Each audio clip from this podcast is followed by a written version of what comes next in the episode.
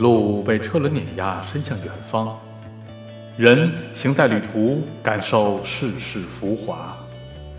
家人在这一时刻无比亲密，生命在不经意间拓展了宽度。半路客，一万里不远，只在朝夕。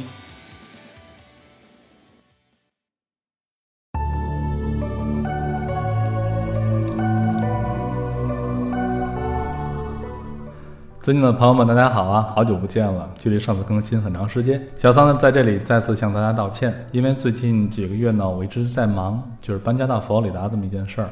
现在在佛罗里达，我成立了一家小公司，叫 Singularity Asset Management。时间过得真快啊！今天这期节目呢，是我们开始以来的已经快两年的时间了。今天呢，我们要讲的是西部大环线的倒数第二期，就是从盐湖城到旧金山。有的朋友该问了，那黄石怎么办？黄石呢，我会放到下一期做一个长时间的一个专辑，专门讲黄石的往法，让大家一次听个够，好吧？今天我们主要讲就是从盐湖城到旧金山，因为呢，有些朋友他用的机票呢是旧金山进出，因此呢，最后还要把车开回旧金山。这样呢，我们从这边打断讲这段路，那么下一期专门就讲去黄石的玩法。在正式节目开始之前呢，首先跟大家说一下最近我听到的反映的一些关于租车的问题。第一个要强调的是关于租车渠道的事儿。现在租车渠道真的是五花八门，非常非常多。而且目前我从网上找到的租车的渠道呢，一般情况下还都是比较靠谱的。在前一段时间呢，携程在搞促销，租车价格非常非常低，呃，非常合适。但是最近好像促销期已经结束了。我们常用其他渠道还有像。出租车，呃，Expedia，包括像 Hotels.com，包括像刚才说的携程、途牛这些平台租车都可以。从整体服务呢，呃，中文平台呢可能沟通起来的问题会更少一些。当然，出租车呢是我的官方合作伙伴，所以大家如果通过出租车租车的话，这话有点拗口啊。如果通过出租车租车的话，我非常希望大家能够先联系到我，然后呢使用一下我的代码，这样呢。呃，出租车会在年底的时候给我一个很好的一个返点，也算大家对我的工作的一个支持和一个肯定。我在此先谢谢大家。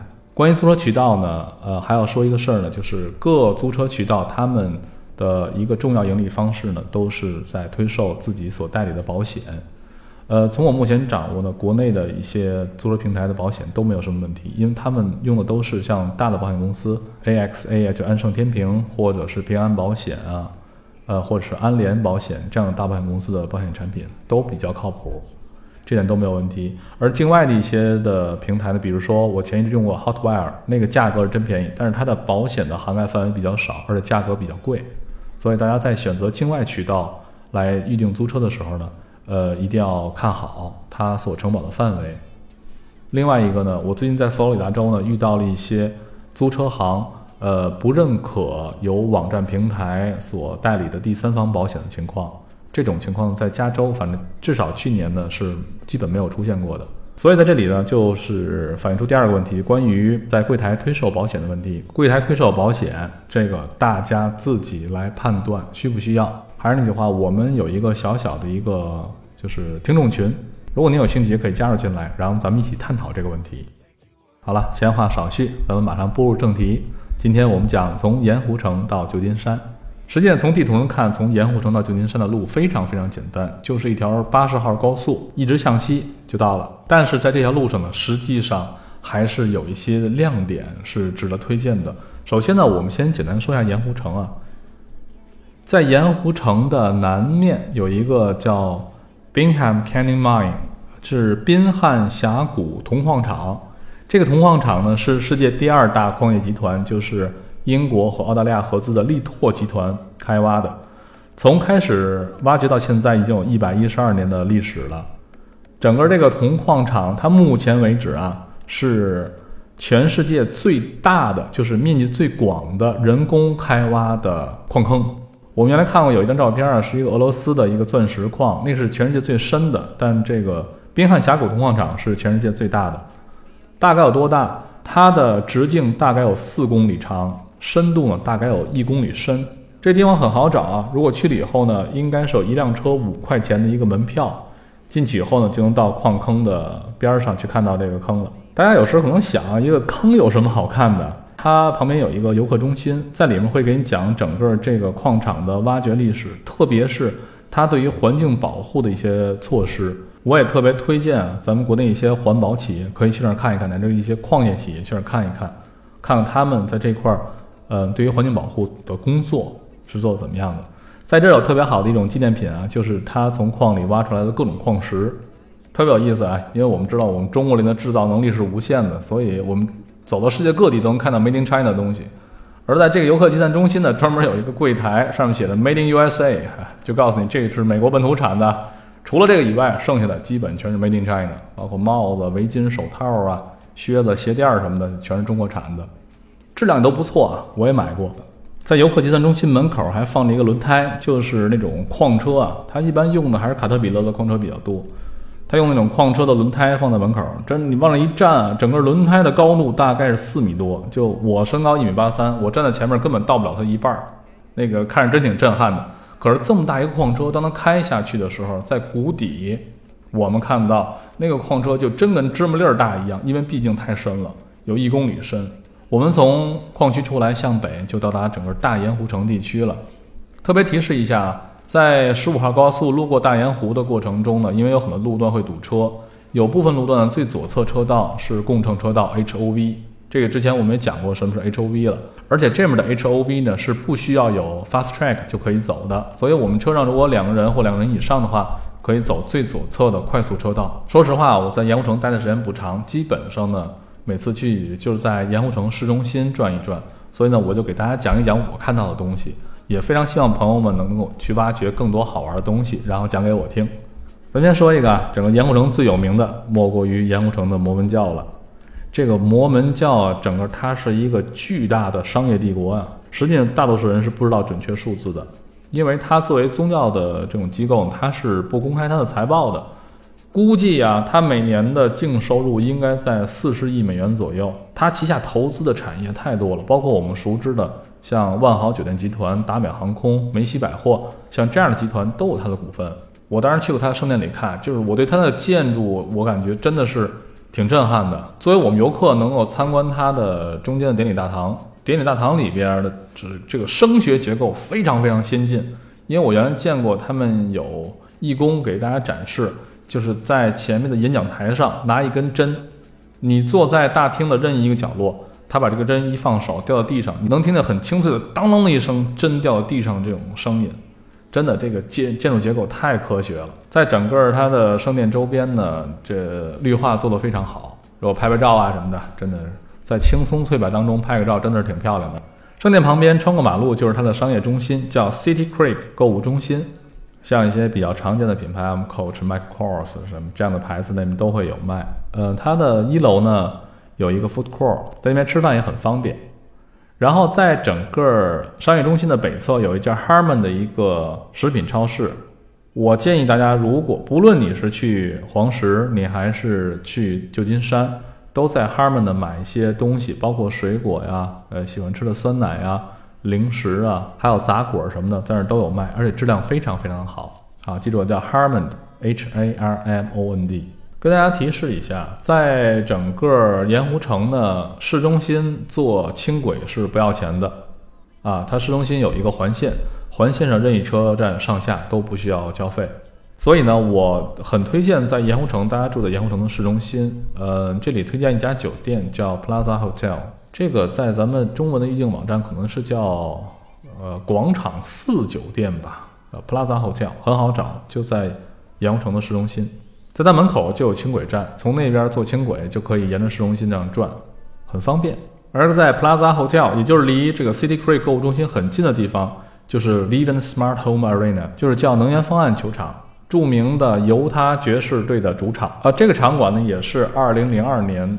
盐湖城冬季奥运会的一个主场馆，在场馆后边是联合太平洋铁路火车站。这个火车站现在呢，它已经失去了真正火车站的意义，它现在是一个历美国历史保护建筑。同时后面呢是火车站购物中心啊，喜欢买东西的朋友可以多逛一逛。这个火车站历史我不说了，之前我给大家讲过，关于讲泛带铁路的时候，当然提到过这个火车站，它在美国的历史意义是非常非常大的。因为在一八六九年的时候，第一条横穿美国的铁路是在盐湖城西北的山峰上汇合，同时也造就了斯坦福大学和现在硅谷的繁荣。这就是它在美国的历史意义。在火车站里面，现在有两幅壁画，一幅壁画描绘的就是铁路合拢的时候场景，另外一幅壁画呢，描写的是一八四七年的时候。呃，摩门教的先驱们抵达盐湖城时的景象，因为摩门教对犹他州、对盐湖城的影响太大了。如果您只有一下午的时间或一上午的时间，这些东西就够您游览了。在这儿呢，我给大家推荐一家好的中餐餐厅，叫做 Chef 高，中文叫神厨。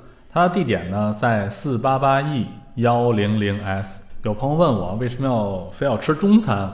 道理很简单，因为从这儿。无论是您要往旧金山，还是往北去黄石，两天之内您可没有中餐吃，好吧？趁着好吃赶紧吃。呃，当然我上次其实正在装修，现在有可能换名字了，叫 Asian Tao 啊。但是东西非常非常好，正宗的川菜鲁菜，要辣有辣，要咸有咸，要香有香。然后我们从盐湖城出来向北，就抵达了著名的大盐湖啊，Great Salt Lake。在大盐湖呢，有一个门票十块钱，开进去以后呢。有一条公路会通向湖中的一个岛，Antelope Island，呃，羚羊岛。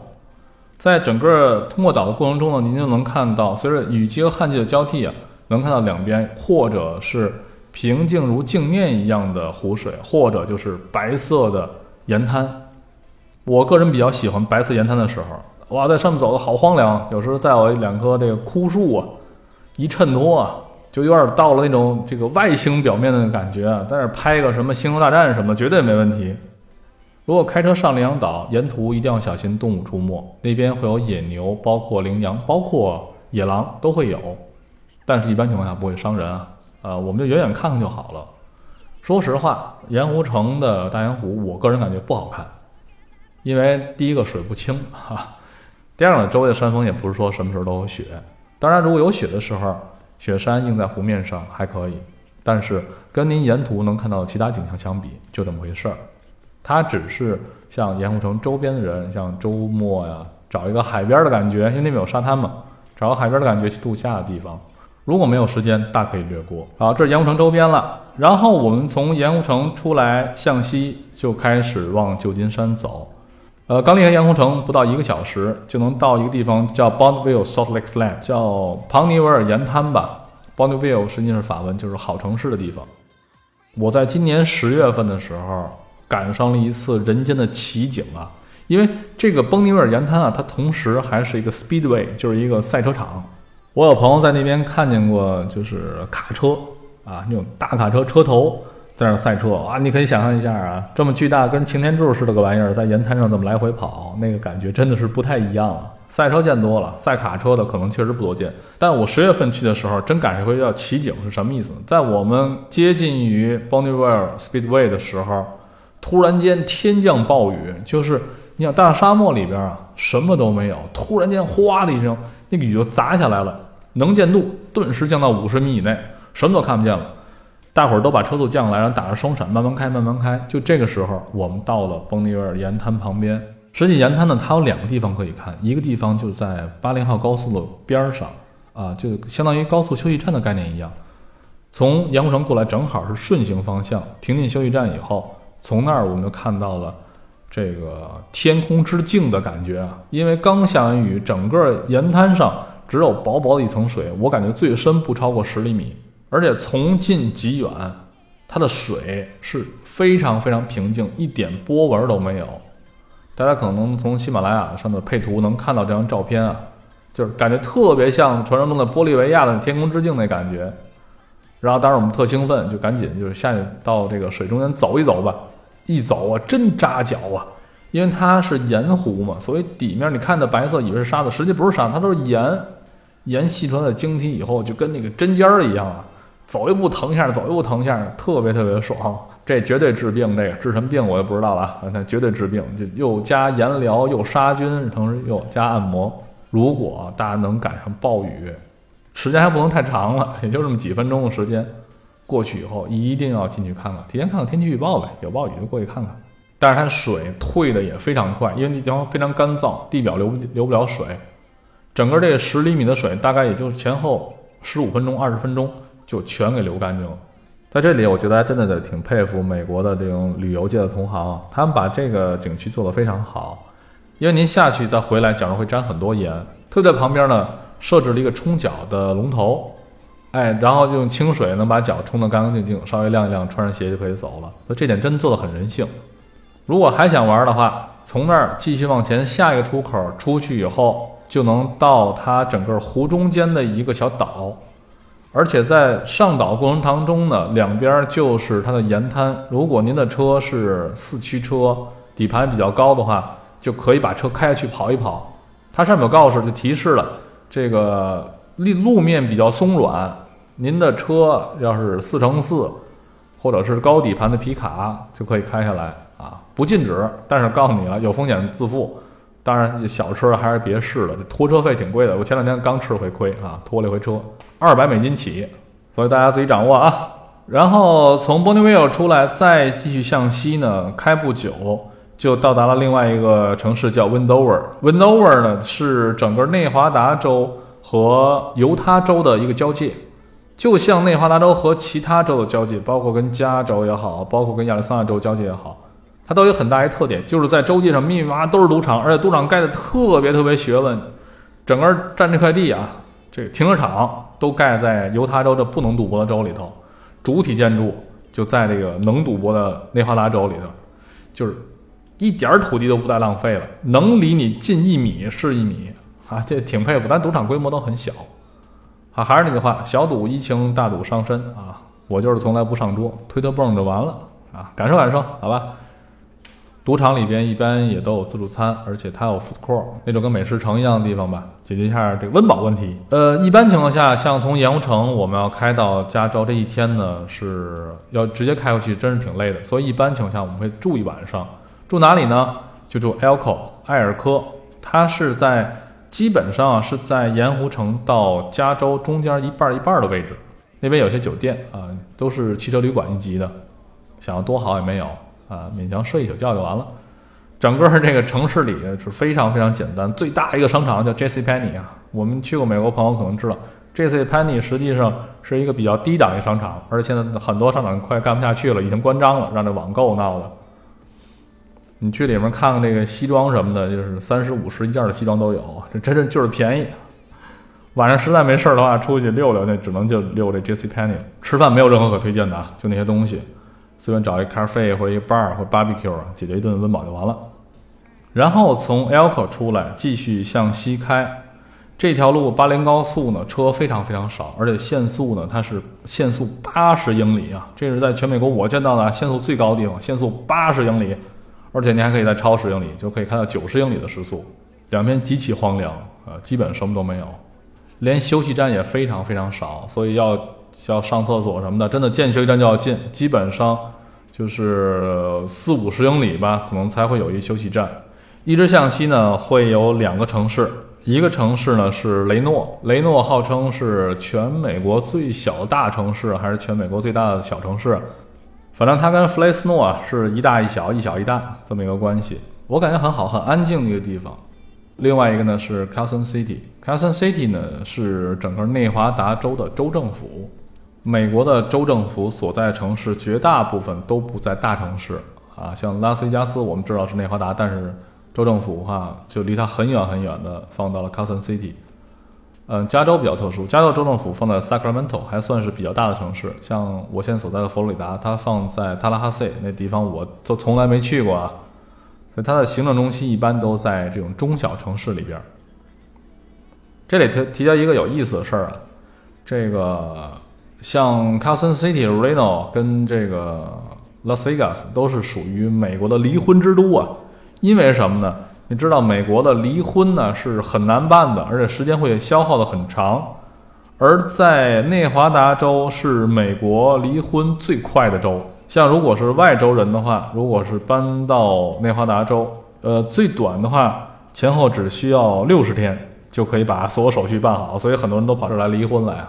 当然，如果你要是本地人，那更快据说十五分钟，这我不知道真假，没有验证过啊。但是听说，据说十五分钟，因为本州政府只对本州的居民负责嘛，所以网上有很多这种中介啊，就哎，我给你办一个临时的内华达的一个身份，保证你们这个夫妻双方如果没有纠纷的话，这这个六十天之内就离婚了。所以说，美国好多人都跑着离婚去，做什么生意人都有啊。Carson City 我进去过一次，然后在州政府那儿照照相啊，这个无聊啊，很无聊。然后从 Carson City 再出来，就到了一个美国的著名度假胜地啊，就是太浩湖啊，Lake Tahoe 啊。我们知道这雪佛兰有一款车叫 Tahoe，就是指的这个太浩湖。太浩湖所在的位置正好也是在州界上，基本上一半一半。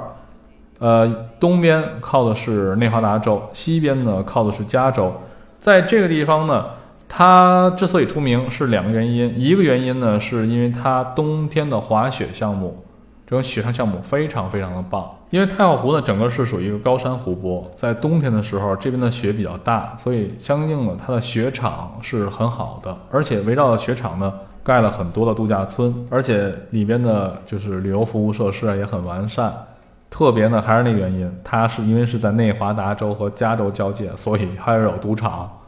啊，这就是第二个原因了。因为如果是像旧金山湾区的人呢，说想来赌一赌呢，最近的选择就是开车到达这个太浩湖这边来玩儿。所以我们看到在太浩湖周边是非常非常热闹。夏天来可以在水上做一些项目，而冬天来的话倒是滑雪。当然那时候的房间是很难订的，而且价格也很高。如果您对这一项活动情有独钟的话，太浩湖绝对是您的不二选择。从太浩湖再向西就到达了萨克拉门托。萨克拉门托呢，就是整个太平洋铁路的终点，从芝加哥一直通到了西海岸，所以萨克拉门托呢，也是整个西海岸最早繁荣起来的城市之一。当然，现在呢，在萨克拉门托呢，我个人感觉可玩东西实际不是很多。一个是它的加州州政府可以看一看，包括现在那边呢，还是加州叫 California State Capitol Museum，就是加州州政府博物馆，这个也可以参观的。然后沿着这个州政府门口的大道叫 Capitol Mall，一直向西就到了萨克拉门托河河边儿，在河边儿就是刚才说的太平洋铁路的终点。现在这边有一个 California State Railroad Museum，呃，就是加州铁路博物馆，这个也是整个在萨克拉门托最知名的景点之一了。对火车、对铁路有兴趣的朋友们，真应该去看一看。然后再沿萨克拉门托的八十二高速再向西南走的话，就奔旧金山的湾区了。在这边啊，特别跟大家提示一个地方，就在瓦莱霍，就这个湾区北部的瓦莱霍，有一个叫六旗冒险乐园啊。呃，有些朋友可能听过高晓松老师讲过的一期节目，专门讲这个德州的。因为德州呢前后是被六个政权占领过，所以有六面旗子，所以德州又有一个称呼叫六旗州。从德州发源的这个娱乐集团叫这种六旗冒险乐园集团。在全美国很多地方，包括我们中国的浙江，也开了个六旗冒险乐园。它最大特色就是没良心过山车啊，就是极限过山车。就比如吊老高，啪一松手掉下来，冲下冲下去，然后玩了命的翻，像这样东西，喜欢刺激的朋友，真的可以去六旗冒险乐园去体会体会啊。我是不敢，这我是不行，我这做完之后脑子里头就跟那个晃散的鸡蛋黄似的，做不了这个。到了瓦莱霍，基本上离旧金山就非常非常近了。如果是您沿着这样条旅途下来，同时呢还有一定时间的话，我推荐您啊，可以一直向南，然后呢去 Berkeley 看一看。在 Berkeley 有著名的加州大学 Berkeley 分院。加州大学伯克利分院可以说是在整个华人文化界，特别是北美的教育界呢，有着非常非常深厚的传统。一个是它，另外一个就是芝加哥大学，就是针对早期的华人在美国上学比较多的两个学校了。在加州大学伯克利分院的校友名录里头，有一长串名字，我们都能够是非常熟悉这些名字。像小三我这样一个军事爱好者，呃，认为最重要的名字可能就是奥本海默，也就是曼哈顿计划的带头人，就是当年在日本投下广岛、长崎投下的两颗原子弹，当时就是由艾本海默博士带领团队进行了研发，从而敦促了日本无条件投降，挽救了至少上百万人以上的生命。加州大学还有一长串的名字，我们非常熟悉，比如说张爱玲、数学家陈省身，还有诺贝尔物理学奖得主李政道、钱永健，民国时期的北大副校长蒋梦麟，香港中文大学的创始校长李卓敏，还有奥巴马政府期间的美国能源部部长朱棣文。所以这是一个和华人文化圈有着非常非常深的渊源的一个学院，特别推荐去看一看。呃，首先跟大伙儿提示一下，如果要去的话，车啊就不要离开了，因为里边的大部分地方呢都是需要有这个 permit，就是停车许可的。最牛的一种 permit 啊，是 NL permit，Nobel laureate permit。有种说法，如果你在加州大学伯克利学校，如果是能够获得诺贝尔奖的话，那么你就可以终生的免费在学校里停车了。而呢，针对这些诺贝尔诺贝尔奖得主呢，就在他的物理学院门口呢，这个马路上会有几个车位，专门为他们预留。但是那个也是一个非常值得照相的地方啊，就能够看到有一个蓝色的标，上面会写着，就是专门为诺贝尔奖得主的。预留的停车位，这就是说加州大学伯克利分院照相大俗地之一啊。除了这个大俗地以外呢，再给大家说几个其他照相的地方。第一个就是说，从西面如果进学校的话，呃，您应该是从叫 Oxford Street 那边走进学校，马路边有一个加州大学伯克利学院的招牌，但是不仔细看根本找不着啊，很低调。然后从这条呃，从路一直往山上走啊，是一个小上坡。就是它的叫 University Drive，路过一个保安亭呢，我们会看到整个右侧呢是好大一片树林，而且那个树呢是桉树林。我们知道桉树的这个树叶它是有这个镇静的作用的，真的可以想象，如果您是这个学校的学生，那早上起来还没醒过盹儿呢，然后走过一片桉树林，呼吸着桉树叶散发出来这种略带刺激味的香气。然后一下子人就就精神了很多。我第一次去时根本不知道那是桉树，只是觉得，哎，为什么这片树林感觉这个味道特别清新呢？跟别的地方不一样。后来知道，哦，原来桉树。早知道揪两片叶子咱尝尝了。然后呢，从这一直往上面走呢，会路过它的生命科学博物馆啊，里面有一个恐龙的化石，它平常是开放的，周末不开，平常开放。然后一直向向山上走呢，就能够走到它很大一片草地。Memorial Glade，从这边呢就能够看到加州大学伯克利学院的钟楼了。那个钟楼呢是可以上去参观的，好像是两块钱，坐电梯呢就可以到楼顶。像我们之前提到的斯坦福大学一样，楼顶也有一个琴钟啊。我们上去的话，既能看到学校的全景，同时也可以参观这个琴钟。这个钟楼呢叫 Sutter Tower，是以前的加州大学的一个重要的捐助者的家族，呃，以他们名字命名的。从 Sutter Tower 向南呢，就是另外的一个照相的比较好的地方了，就是叫 Sutter Gate，也是以它名字命名的一个青铜的一个学校大门。好吧，这就是另外的照相大俗地。具体的参观路线呢，大家在知乎上可以。呃，搜一个叫加州大学伯克利分校有哪些值得去拜访的地方？我觉得这个文章写的非常好，大家可以参阅。然后呢，我们如果从伯克利出来，向西南方向，就回到了我们这个节目第一期所提到的旧金山了。其实想一想啊，二零一五年的九月份，我做的这个节目呢，第一次上线，嗯，也是在当天呢收到了第一批赞，同时呢，也有了一些自己的线上好朋友。很多人从那时开始呢，就支持我、鼓励我。我觉得非常惭愧啊，将近两年时间才把这一个只有十几集的一个小节目呢，刚刚做完。今天终于把这个事情画了半个句号，因为我们的西部大环线还有一集啊，没完啊，没完啊，还有一集，就是我们的黄石公园。我会在呢下期节目当中呢，主要讲一下黄石公园的一些走法和一些需要注意的事儿。同时呢，从下期结束以后呢，整个西海的部分呢，我们暂告一个段落。我的下一期节目的策划呢，是将要讲另外一个重要的部分呢，就是小三我现在所在的佛罗里达州。因为前两天呢，呃，习近平总书记呢到达佛罗里达州的总理滩，和现任美国总统 Donald Trump 做了一个会，做了一个会面。同时呢，佛罗里达州呢，在咱们中国国人的这个印象中呢，可能也一下子会加深了很多印象。我相信呢，会有更多的朋友来佛罗里达州旅游观光，甚至呢，在这边呃生活一段时间。佛州呢是非常好的一个适合度假的一个圣地，所以呢，也希望朋友们呢，如果你们想了解什么信息，因为今天我在我的朋友的这个听众圈里呢，也大概咨询了一下，跟大伙儿需要想听些什么东西。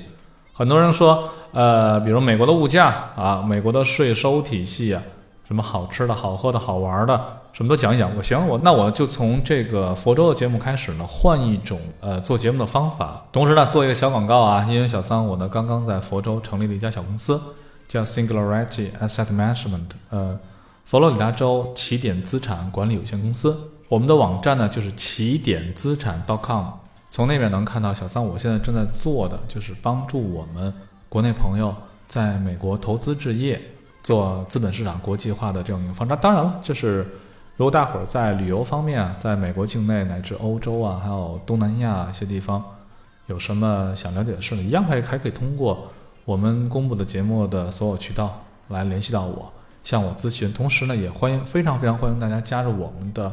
就是这个自驾的小群聊，好吧，今天的节目呢，我们就做到这里。在节目的最后呢，我们打破一下惯例啊，不再分享某一段影片或某一个故事，我们分享一点现实，就是为什么我们会这么容易忘记？互联网的发展呢，让很多信息传播速度非常快，但是呢，也让人们太容易去忘记一些事情了。卢母杀人案怎么样了？泸州学生坠楼怎么样？这些我们曾经关注一时的很多热点问题，一下子就销声匿迹了。而有一件事呢，我一直在关注，就是郭川先生。去年的十月份，郭川先生在夏威夷附近海域失联，然后美国海岸警卫队也曾也派出了呃准军事力量进行搜索，始终没有搜索到本人，只搜索到了他的船和一些迹象。他可能永远的就会消失在我们的世界当中，因为这件事儿呢，我想起了有一封总统发言稿，一封永远没有机会被总统念到的发言稿，就是一九六九年阿波罗十一号登月的时候，由白宫的这个演讲稿作家 Bill Safire，呃，写给白宫幕僚长的。他这封题目呢叫“如果登月计划失败”。我觉得在这封发言稿的后半部分。是非常非常适合郭川先生的。在此呢，也给大家分享一段这个发言稿，也希望更多的人能够牢记住郭川这个响当当的青岛汉子。他是我们中国人的骄傲，他是全人类的骄傲。以下摘自发言稿：一九六九年六月十八日，在登月失败之时。对于这些前往月球去探索和平的人们，命运已无法改变，他们将在月球上安息长眠。这些勇士，尼尔·阿姆斯特朗和埃德温·奥尔德林，知道他们无望返回，但他们也知道他们的牺牲中蕴含着人类的希望。家人和朋友将哀悼他们，国人将哀悼他们，整个世界都将哀悼他们。地球母亲将她两个儿子送往未知，也将哀悼他们。他们的探索让全世界团结一致，他们的牺牲让全人类手足情深。在远古，人们仰望星空，在星座中能看到英雄；在现代，我们做着同样的事，但是我们的英雄是有血有肉的人。他人会跟随。并且会安全返回，人类的探索永远无法停止脚步。作为这些先驱者，他们将永远被我们铭记。每一个仰望月球的人都会知道，在另一世界的某一个角落，人性的光辉将永远存在。谢谢大家。